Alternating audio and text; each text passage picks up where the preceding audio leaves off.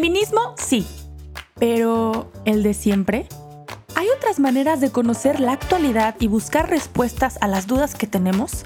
Nosotras pensamos que sí y queremos que te sumes a esta conversación de no las típicas feministas.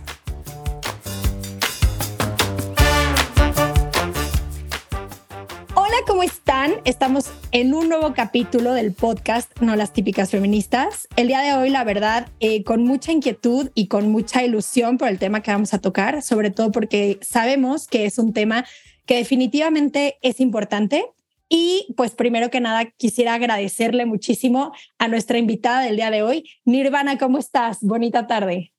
Hola, muy bien, muchas gracias. Gracias por el interés y por el espacio para hablar del tema. Estoy muy emocionada, sé que vamos a hacer algo muy bonito hoy. Muchísimas gracias. Y me acompaña del super equipo de No las típicas, Cris. ¿Cómo estás, mi Cris? Hola, hola, pues muy bien, aquí con el corazón abierto para pues aprender, escuchar y pues eh, también dejarnos guiar por todo lo que nos va a compartir Nirvana. Perfecto. Bueno, pues como pudieron ver el título, eh, hoy queremos hablar sobre las mujeres y las adicciones, porque sabemos que es una enfermedad, un trastorno crónico de que suele llegar y que suele estar presente en la vida de muchas familias pero no siempre se habla del tema y mucho menos, o por lo menos eso es lo que creemos, ya nos dirás tú qué opinas, Nirvana, pero por lo menos en el tema de, la, de las mujeres suele ser todavía más un tabú. Entonces, pues bueno, eh, por eso quisimos invitar a Nirvana a que platicara un poquito con nosotras sobre este tema. Nirvana, nos gustaría que nos platicaras un poquito sobre ti, sobre quién eres, eh, un poquito a dónde te ha llevado esta realidad y pues bueno, para que la gente te conozca un poquito. Eh, gracias, pues muchas gracias. Em, yo soy Nirvana Hank Amaya, luego se les olvida mi tercer apellido, digo mi segundo apellido. Eh, yo soy, tengo 23 años, soy de Tijuana, me crié yo allá.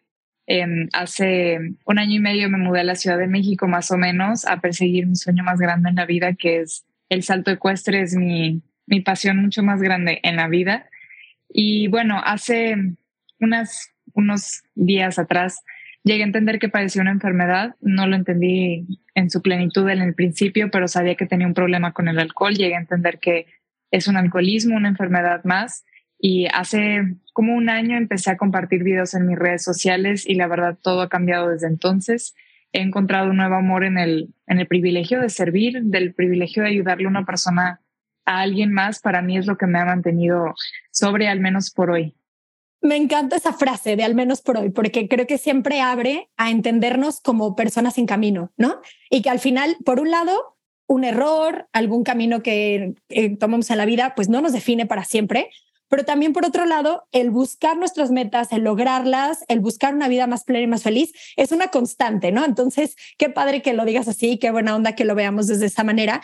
Y bueno, quisiera preguntarte, a ver, cuando hablamos de, adicciones, hay un chorro de definiciones diferentes que hablan justo de una enfermedad crónica que afecta a tu cuerpo, este, pues cómo las personas de cierta manera buscan alivio en ciertas sustancias o en ciertas conductas y pues bueno, cómo estas conductas o sustancias van generando una dependencia. Pero creo que más allá de la definición, quisiéramos preguntarte, pues, ¿cómo ha sido para ti o cómo has ido entendiendo tú lo que es una adicción en la realidad de una persona, en la realidad de tu propia vida? La, adicción justamente em, es muy interesante, de verdad, es una enfermedad increíblemente interesante. Uno piensa en, en, la puntita del iceberg, en el consumo de la sustancia, ya sea una droga, el alcohol, una persona. Hoy en día estamos viendo una cantidad de adicciones nuevas, las compras en línea, las redes sociales, o sea, es una locura, las, las inyecciones, las... Eh, operaciones cosméticas. Hay una cantidad de adicciones nuevas impresionantes, pero realmente la adicción es esa necesidad de consumir algo más para encontrar un bienestar. El ser humano de por sí ya tiene mucho vacío, pero un adicto es, nace con una hipersensibilidad que hace que nuestro vacío sea tan grande que buscamos llenarlo con lo primero que nos que encontremos un poquito de bienestar y se crea una codependencia. La codependencia es cuando tú pones tu bienestar en algo más, sea una sustancia, una persona, o lo que sea, y esa realmente es como que el, pues lo que es una adicción. Muchas gracias, Nir. Qué interesante esto como de, de los vacíos y todo, porque pues uno, uno pensaría como que pues todos los seres humanos podemos experimentar en algún momento este, este vacío o esta necesidad, pero también cómo ver cómo las sensibilidades o las circunstancias o la propia historia pues van haciendo que, que pues el enganche con, como dice, sustancias u otras cosas. Y pues no sé si nos puedas compartir un poquito más cómo en tu proceso, cómo fue el irte dándote cuenta que, que, había algún problema o el ir como diciendo, porque de, de la conciencia de este vacío o este dolor o esto que se busca llenar, el proceso de la adicción y todo el estar enganchado al proceso de ella decir, bueno, tengo un problema, ¿nos puedes compartir un poquito de este proceso? Pues realmente yo siempre supe que tuve un problema, siempre lo supe desde la primera vez que consumí alcohol a mis 14 años. Yo me di cuenta que yo no podía dejar de tomar y me, me, me convencía a mí misma que era porque no quería. El típico, yo lo dejo, pero si yo quiero. Y pues por hoy no quiero pero la realidad es que no era así. Y muy dentro de mí lo sabía, pero no lo no me atreví a admitirlo por miedo, porque si lo admito que no puedo dejar de consumir alcohol, entonces qué significa que soy alcohólica. Y en mi vida yo no sabía que existían las personas sobrias, no sabía ni que era un alcohólico realmente, entonces no sabía que podía pedir la ayuda, no sabía que podía nada más ir a un grupo de doble A a ver si era mi cosa o no, o sea, yo no entendía las cosas y digo, también por eso hoy hago lo que hago y me motiva mucho, porque me encantaría que la gente empiece a entender que la adicción le puede dar a cualquier persona y no es una enfermedad que te tenga que dar vergüenza alguna. Y perfectamente si crees que tienes un problemita con el alcohol, con una sustancia, con una persona, 100% puedes ir a un grupo de doble A y siempre vamos a tener las puertas abiertas para cualquier nuevo que llegue. Y bueno, chance y no es tu cosa y está perfecto eso también. En mi caso, te digo, como yo no sabía que podía ir a un grupo de doble A, yo toda mi vida había escuchado que la gente se iba a rehabilitación, que se internaban, así que un 25 de mayo llegué a tocar fondo muy cañón, sentía tanta vergüenza y culpa por mí misma, tanto coraje con la vida y tanta tristeza y resentimiento que mm, le marqué a mi papá, le pedí la ayuda y le dije, pues necesito que me internen. Y es entonces que me voy y cuando yo llego a rehabilitación, yo pensé que me iban a enseñar a cómo tomarme una copa o dos, ¿no? No tenía ni la menor idea que iba a empezar una vida en sobriedad, pero para mí ha sido una bendición, o sea, mi vida hoy en día es un milagro y la verdad que todo se lo debo a doble Muchísimas gracias por compartir y aquí, spoiler alert, por favor, vayan después de escuchar este capítulo a seguir las redes de Nirvana que les vamos a dejar en la parte de la descripción, porque la verdad me ha llamado muchísimo la atención y te agradezco mucho, Nirvana, como la sencillez y la sinceridad y como la confianza con la que compartes tu historia, porque creo que definitivamente ha sido un proceso, pero también estoy segura que habrá muchos jóvenes y personas en general que el escuchar tu testimonio también les ayude a darse cuenta de que, a ver, la vulnerabilidad es, lo, es una de las cosas que compartimos todos los seres humanos, ¿no? Cada quien tiene su forma de vulnerabilidad, pero no podemos negarla. Y gracias porque creo que también, pues estás siendo muy valiente, pero definitivamente estás tocando pues muchas vidas y bueno, sí, vayan a seguir sus redes. Pero bueno, un poquito para seguir, gracias a ti, un poquito para seguir este, esta línea, quisiera preguntarte eh, si hay como ciertos detonadores en concreto que mueven a una persona a alguna adicción. Tú hablabas, por ejemplo, de vacíos, pero no sé si hay algunos detonadores como muy específicos y si hay algunos que afecten más a mujeres que a hombres. Hay una gran característica dentro de todos los adictos y esa es la hipersensibilidad. Somos personas altamente sensibles, que es, o sea, a base de bastantes genes, de hecho, dentro del ser humano que nos provocan que nazcamos de esta manera. No es culpa de nadie, no es porque nuestros papás no nos quisieron, no es porque tuvimos, nos hicieron falta oportunidades, o sea, simplemente nacimos de una manera distinta y no tiene nada de malo pero nosotros sí necesitamos un poco más de apoyo para entender nuestras emociones. O sea, mucha gente normal puede seguir por su vida pues normal, sintiendo como una persona normal. La verdad, ahí sí no te puedo decir mucho de eso. Pero nosotros los adictos, los hipersensibles, necesitamos ayuda para que nos digan, ah, ok, estás sintiendo esto, esto se llama envidia, esto se llama ira, esto es resentimiento. ¿Y qué haces con eso, no? y, necesitamos esa ayuda como que, pues para entender nuestras emociones. Y en tanto a hombres y mujeres, súper curioso, em, al menos en mi caso yo pensaba que el, pues que el alcohólico pensaba en un alcohólico pensaba en un hombre, ¿no? Esa era mi percepción. Y muy interesante, hay muchas más mujeres alcohólicas que hombres alcohólicos. Claro es que hay muchas más mujeres en el mundo que hombres, primero que nada, pero muy interesante. También las mujeres hemos vivido, vivimos una vida de mucha represión. No tenemos la misma libertad laboral, sexual, emocional que los hombres. Hasta entre las mismas amistades no es la misma una amistad entre dos mujeres que entre dos hombres. Esto lleva a la mujer a mucha represión. Y por un lado. Por otro, los hombres son característicos de ir a tomar a la cantina, ir a tomar con los amigos, que la carne asada, que en, el ámbito laboral. Y la mujer es de tomar en casa, esperar a que llegue, llegue pues el esposo, la esposa y tomar en casa el típico vinito cuando estás cocinando la cena y le echas un poquito a la pasta, porque no? O sea, la mujer es una bebedora mucho más solitaria y por eso mucha gente no se percata del alcoholismo dentro de las mujeres. Yo conozco, tengo muchas compañeras que vivieron muchos años casadas con hijos, o sea, amas de casa y aún así su familia no se percataba de su enfermedad porque tomaba sola, al igual que yo. Sí, eso como en esta idea de cómo alrededor del el alcohol, pues se construyen también muchos mitos, ideas, prácticas, pues que van haciendo que esto o se, no sé si decir como encubrir o se, o se haga invisible, ¿no? A los ojos de muchas personas.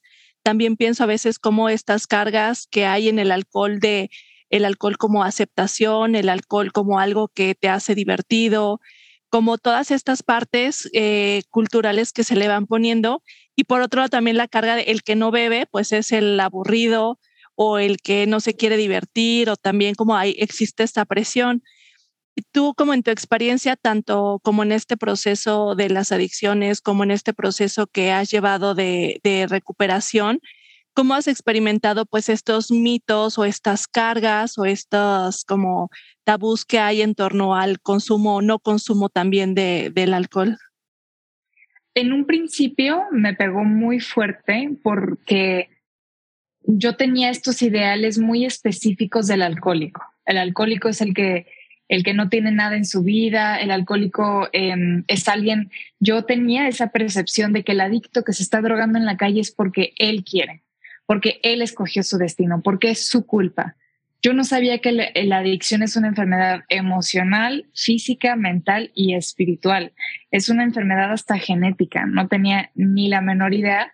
Entonces, para mí, llegar y derrotarme y aceptar que efectivamente yo también soy una alcohólica, o sea, que sí hay toda una gama de manifestaciones del alcoholismo, no solamente con la que yo me crié en mi cabeza, eso para mí fue muy fuerte yo quería entender que tenía un problemita con el alcohol, pero no quería aceptar que era un alcoholismo. Entonces, al principio esa derrota me costó mucho tiempo, me tardó mucho tiempo de terapia, pero bueno, al menos por hoy lo he logrado y yo he encontrado mucho bienestar en eso.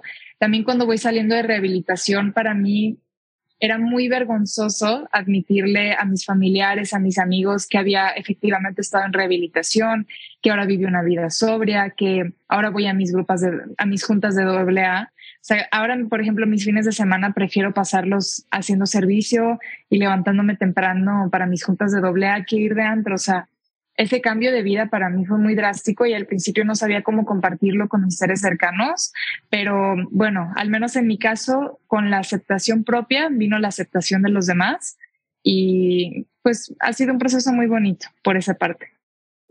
¿Y crees que se sigue viendo distinto, por así decirlo? Digo, a ver, ya nos hablaste de esta realidad de que la mujer es una, más una bebedora y como, como solitaria que social, ¿no? Pero ¿crees que en el mundo, con esta misma línea de los tabús, se sigue viendo distinto el problema del alcoholismo en hombres y mujeres. Por ejemplo, yo me pongo a pensar, tristemente creo que seguimos viviendo en una sociedad machista hasta cierto punto, ¿no? Y que en algunos, en algunos ambientes el hombre alcohólico es como bien visto hasta cierto punto, ¿no? O como que, ay, no, hombre, pues se le pasaron las copas, pero no pasa nada. Y creo que puede haber ciertos matices o ciertas, pues hasta críticas más duras hacia la mujer. No sé si, por ejemplo, con tus compañeras o, o en tu propia experiencia, has podido identificar también esto. Definitivamente, esto es, o sea, un hecho. Yo creo que para empezar a que a la mujer se le acepte igual alcohólica como al hombre alcohólico y aceptar también no solo el, alcoholismo, pero como mencionabas a las personas que, o sea, cuando a una mujer se le pasan las copas o cuando a un hombre, obviamente a la mujer se le señala, se le burla, o sea, hasta te sientes avergonzado por ella, ¿no? Y yo creo que esto amerita un cambio de cultura y de mucha educación y creo mucho en este futuro Sé que, al menos en mi caso, que México sigue siendo un país bastante machista, pero no significa que no hemos progresado. Definitivamente, vete a ver hace 10 años y las cosas han cambiado mucho. Roma no se construyó en un día y creo que el cambio de cultura que estamos buscando tampoco se va a construir en un día, pero sí estamos trabajando hacia ello y a mí me encantaría que haya un cambio de cultura también acerca del alcoholismo, el consumo del alcohol y el consumo de las sustancias en general. No pretendo satanizar el alcohol ni las drogas nunca pero, o sea, es parte de nuestra sociedad, solamente creo en un cambio de conciencia. A mí me hubiera encantado saber que podía pedirle ayuda y que no iba a pasar nada. Y eso me encanta transmitir a la gente, que si tú crees que tienes un problema no tienes que sentir vergüenza, sino que puedes pedirle ayuda perfectamente y se te va a brindar y la vas a encontrar. Y me encantaría hasta que mañana que tenga yo hijos y puedan salir al antro y si no les gusta tomar, que no tomen, y que no sientan esa presión de la necesidad de tomar que yo sentía. Y hasta yo fui la persona de, pero ¿por qué no tomas? Qué aburrido. Es más, no te quiero conmigo. Yo fui esa persona, así que lo entiendo, pero sí creo en un cambio de cultura y sé que viene, que viene en estos días. Oye, Nir, y, por ejemplo, como en este proceso de sensibilidad, como que decías, de cambiar la cultura, de, de escuchar, y bueno, abriendo, porque qué, difícil está eh, cambiar, como dices, estas ideas que traemos a veces, incluso asumirnos o voltearnos a ver nosotros como nuestras propias adicciones y nuestras propias heridas y nuestros propios vacíos. Pero pensando, por ejemplo, en que a veces a personas que amamos o familiares, eh, amigos, eh, tienen, podemos, vamos viendo que tienen a lo mejor algún problema de adicción puede ser con el tema del consumo de alcohol o con otra cosa, pero bueno, luego en el alcohol, como dices, en la convivencia social puede a veces notarse. ¿Qué, ¿Qué es lo que se puede hacer o cómo podría abordarse? ¿Qué se le puede decir a una persona? ¿Cómo abordar esto desde una forma pues humana, muy, muy justa tampoco, sin ser eh, invasivo del propio proceso? ¿Qué nos puedes recomendar tú de tu experiencia? ¿Qué te, qué te funcionó? ¿Qué te ayudó? ¿Cómo te acompañaron las personas correctamente? Em, yo me encantaría hacer mucho hincapié en que la, la, hipersensibilidad se manifiesta de muchas maneras. La que más conocemos y la más fácil de percatarse uno es la adicción, la adicción a la sustancia, la droga, al consumir pero hay muchas maneras de la hipersensibilidad. Están las relaciones codependientes, el cortarse, las ansiedades, la ludopatía, o sea, hay muchas enfermedades dentro de la hipersensibilidad y cuando tenemos un familiar, un amigo, un ser cercano que no logra aceptar su enfermedad, siempre lo mejor que podemos empezar por hacer es amarlo y respetarlo, hacerlo saber que es aceptado, aunque esa persona no se puede aceptar ni él mismo, saber que al menos tiene la aceptación tuya, que pueda confiar en ti para al menos hablar contigo y que tenga una manera de liberarse de su dolor. Lo ideal es esperar a que esta persona eventualmente llegue a tocar fondo y que pida la ayuda sin embargo, no siempre son los casos. Hoy en día vemos unas drogas tan fuertes, tan, tan, tan fuertes, drogas que no existían hace 20 años que están causando unas dependencias impresionantes. Y en estos casos, las personas, hasta el mismo alcohol, la verdad, em, yo creo que debemos de marcar la línea cuando la persona, el paciente empieza a poner en riesgo su propia vida y la, y la de otras personas, yo creo que eso es muy delicado y ahí definitivamente creo yo que es cuando se merita una intervención, ya sea llevarlo a una casa de medio camino, llevarlo a un proceso de rehabilitación, una clínica, un anexo, o simplemente empezar a llevarlo a juntas de doble A o empezar por ir a terapia. O sea, lo que me funcionó a mí no es lo que le va a funcionar a todos. Todos somos diferentes y podemos empezar simplemente por buscar la terapia. Pero sí, creo que es un tema muy delicado, pero siempre, siempre, siempre hay que hacer las cosas con amor. Siempre. Híjole, y creo que ahí está una clave bien importante, ¿no? Porque muchas veces si nos acercamos desde el juicio, en vez de abrir un camino, está cerrando una puerta, ¿no? Entonces, qué padre que hables pues de eso. Y en esta misma línea, te quisiera preguntar, eh, Nir, si ubicas algunas claves importantes de prevención tanto en la sociedad como específicamente en la familia, que pudieran, pues sí, servirles a algunas personas que nos están escuchando, tanto chavos como, pues sí, sus papás, ¿no? La, fíjate, la hipersensibilidad que les mencionaba antes es, es una enfermedad donde, de percepción también, que provoca que un hipersensible distorsiona la realidad. El otro día escuché esta historia que es la definición perfecta de la hipersensibilidad. Dos hermanos están jugando fútbol y adentro de la casa rompen un vidrio. El papá llega, se enoja y lo regaña. El niño piensa, híjole, se enojó mi papá. El hipersensible piensa, mi papá no me quiere. Son las mismas circunstancias, pero dos sentimientos completamente diferentes. Esa distorsión de la, hipersensibilidad, la verdad, no la podemos evitar, pero lo mejor que podemos hacer siempre es enseñarle a nuestros niños que está perfectamente normal sentir y que se vale expresar nuestras emociones y que es fundamental.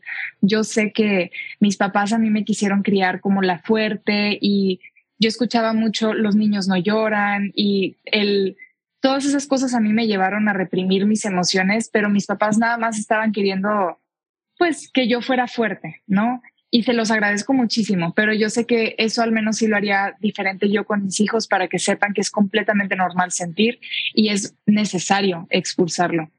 Creo que eso es trascendental. Mi Cris, tú que eres psicóloga, ¿qué nos podrías platicar o cómo podríamos entender un poquito más a fondo esta hipersensibilidad? Sí, pues de manera como muy resumida, la, mm, e, en los últimos años o sea, se ha estudiado mucho el impacto de tanto los factores internos, o sea, las experiencias que yo vivo, en la relación con el entorno.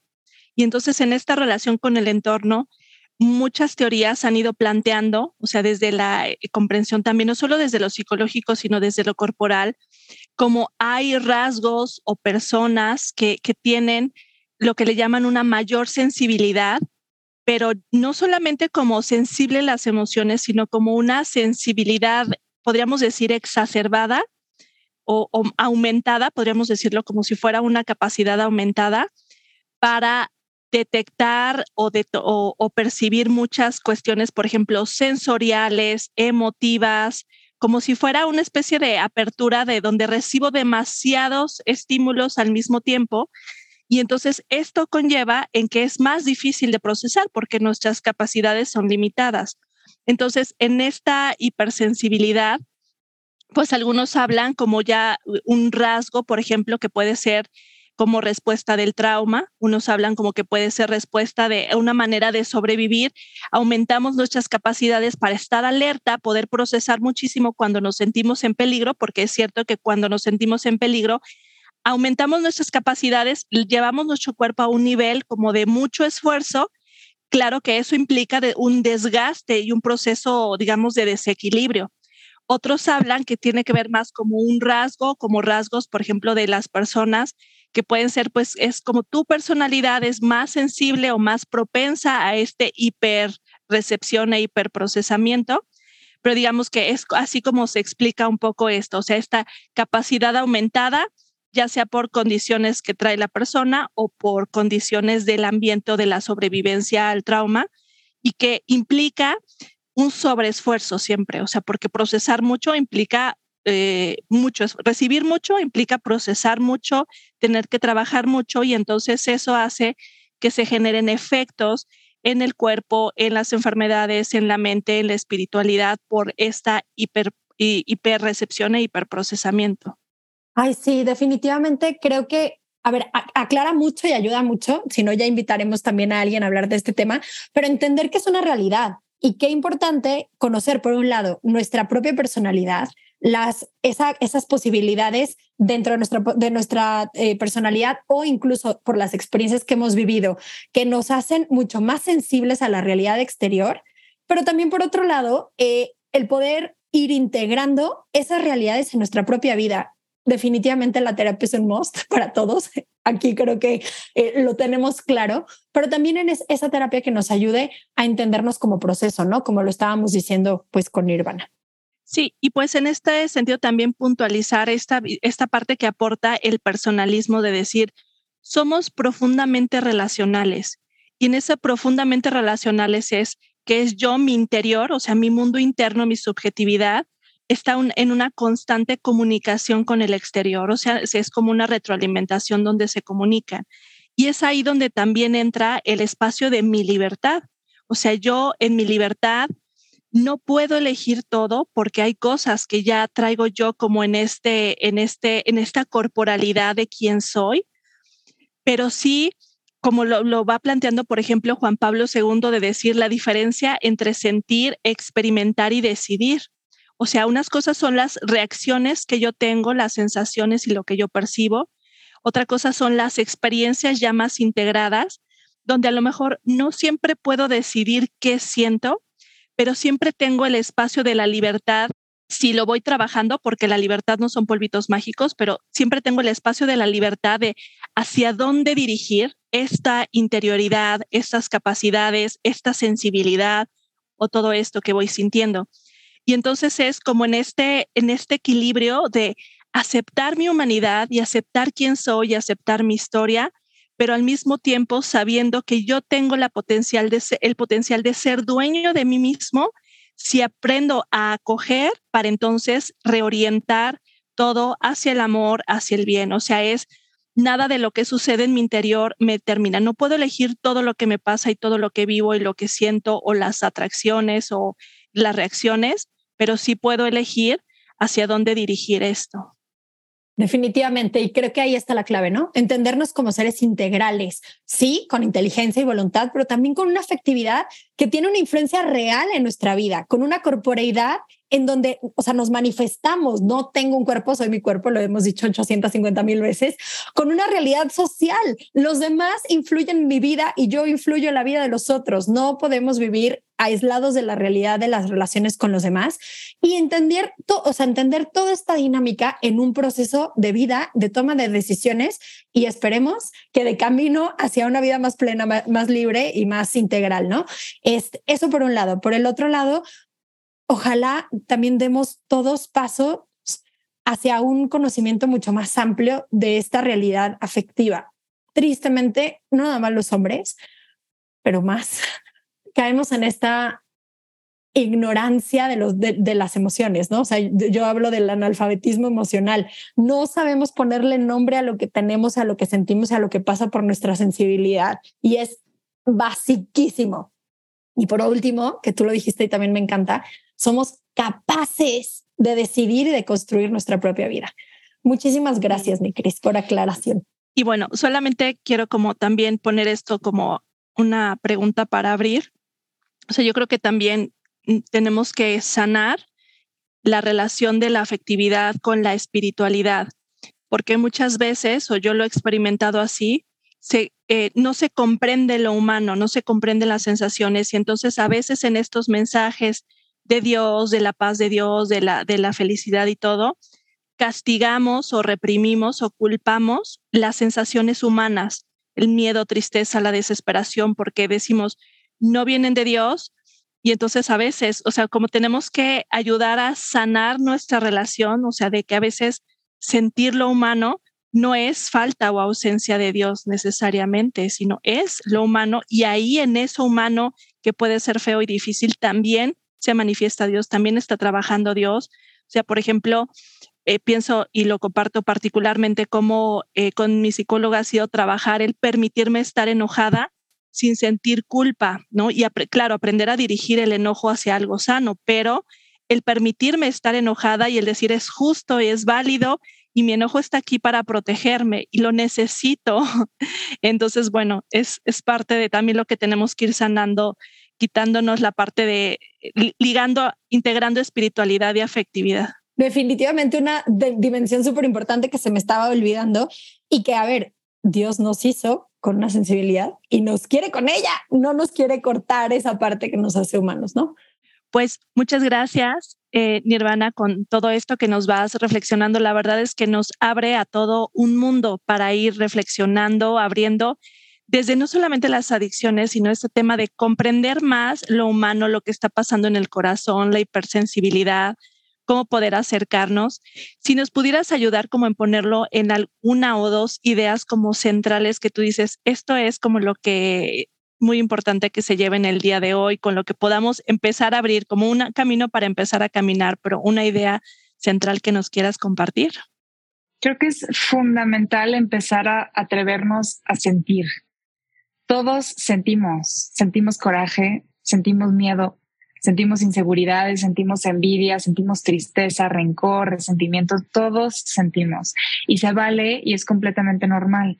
A mí lo que me ha ayudado es tener un lugar seguro donde lo puedo expresar. O sea, hoy he entendido que si alguien me hace sentir mal, yo gritarle de regreso no me sirve de nada solamente lastimo a la otra persona y me lastimo a mí y yo por hoy ya no me gusta lastimar.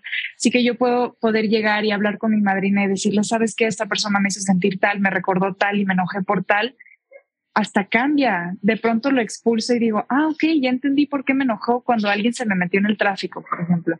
No, creo que es fundamental empezar a hablar nuestras emociones, empezar a sentir y hacerlo todo con amor no por querer manipular, no por querer buscar algo a cambio, pero simplemente por amor y por una buena voluntad. Y ahí es cuando se empiezan a manifestar las cosas de verdad. Es algo bien bonito y si tienes ganas de decirlo, no te quedes con las ganas, atrévete. A mí, yo aprendí a las malas que el te amo son dos palabras muy importantes. A mí decirlas me dan tanto bienestar. No pasa una llamada que yo hable con mi papá y no le diga te amo, papá y hoy lo agradezco todos los días. Creo que es fundamental y pues sí, cualquier cosa, si tú crees que tienes algún tema que quisieras explorar, si te quieres sentir un poco mejor, atrévete a ir a terapia. Quizá doble es lo tuyo, quizá nada más necesites ir a terapia, pero atrévete, no vas a perder nada y hasta vas a encontrar una nueva tú muy bonita. Tienes toda la razón. Muchísimas gracias, Nirvana. Bueno, pues quisiéramos pedirte nada más, eh, antes de, despedirnos, si nos pudieras compartir tus redes sociales para que quien quiera saber un poquito más de, esta, de este tema y pues poder escuchar todo lo que tú compartes ahí, lo pueda, lo pueda accesar. Em, mi TikTok ahorita es Nirvana Hank, que ahí estoy subiendo todos mis videos, trato de contestar mucho los mensajes e interactúo mucho con los comentarios. Em, en Insta estoy como nirvana.hank, es mi cuenta principal donde subo bastantes historias todos los días, em, especialmente todos los lunes abro una sección del lunes de Plática Leonir donde hablo de corazón a corazón con todos mis seguidores y trato de pues con todos mis amigos, la verdad. Trato de contestar las preguntas más frecuentes, trato, a veces hasta me, ya me dicen madrina, porque les estoy como que medio que guiando, no sé, yo no sé, pero los aconsejo lo mejor de mis capacidades y se pone muy bonito. Em, así, entonces en todas partes estoy como Nirvana Hank y pues sí, espero verlos ahí en los lunes de Plática Lenir. Te agradecemos muchísimo de verdad tu tiempo, la entrevista y bueno, pues a todos los que nos escucharon, si les gustó este episodio y les sirvió, por favor no dejen de compartirlo. Acuérdense de seguirnos en nuestras redes sociales y nos encuentran como no las típicas feministas en Instagram, Twitter, YouTube y Facebook y también no dejen de seguir las redes de Juan Diego Networks. Nirvana, muchísimas gracias de verdad, un abrazote y bueno, gracias por seguir siendo así de valiente y por compartir esto que definitivamente va a marcar muchas vidas. Muchas gracias. Muchas gracias. Gracias, gracias, gracias. Muchas gracias, mujer. Sabemos que te tienes que ir, pero gracias por tu tiempo. Y bueno, ahí te encomendamos para que sigas haciendo mucho bien. Gracias. Gracias, eh, de verdad, qué padre. Bye, gracias. Gracias.